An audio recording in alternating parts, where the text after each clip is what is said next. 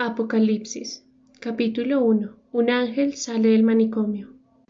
Con Fercho y con Toño nos pasábamos las tardes enteras vagabundeando por ahí, tragándonos las calles con las manos entre los bolsillos, mirando las vitrinas de los almacenes de la carrera séptima, conversando con los hippies de las casetas de libros y de discos de segunda de la avenida 19, metiéndonos a los primeros ciclos de cine de autor en la Cinemateca Distrital y rompiéndonos la cara cada vez que podíamos contra las pandillas del Olaya.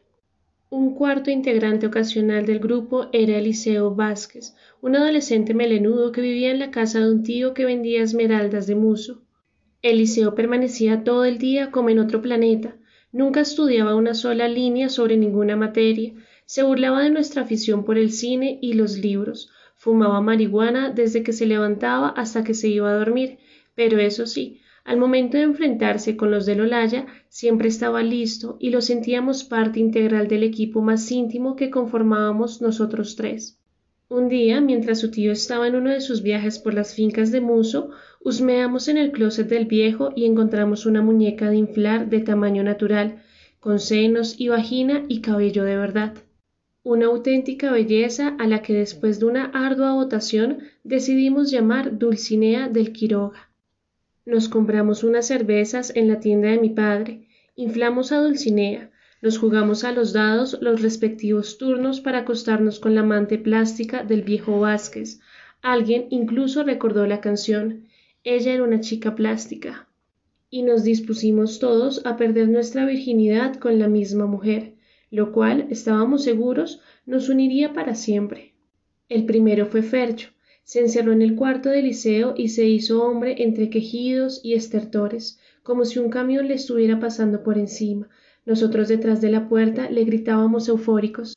No me la manosee, marica. Pilas, huevón, sin sobrepasarse con ella. Por fin, todo quedó en silencio. Eliseo le gritó a Fernando con la boca pegada a la puerta. Hay que lavarla, hermano. Vaya al baño y límpiela no nos la vaya a entregar llena de semen. Oímos que entraba al baño y que en efecto la limpiaba. Luego abrió la puerta sonriente, despeinado, con aire de suficiencia, y me dijo a mí que era el siguiente en la fila. Ahí se la dejo entrenadita, cabrón.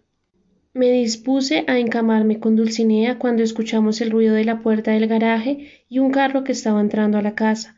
Era el tío de Eliseo que acababa de llegar de su viaje de negocios con el chofer y un guardaespaldas. Todos nos pusimos a temblar y no sabíamos por dónde escaparnos sin que nos vieran. Intentamos saltar desde la ventana del cuarto del liceo al antejardín del primer piso, pero Dulcinea se nos cayó de las manos y terminó pinchada entre unas rosas, desinflándose como si fuera un balón de fútbol.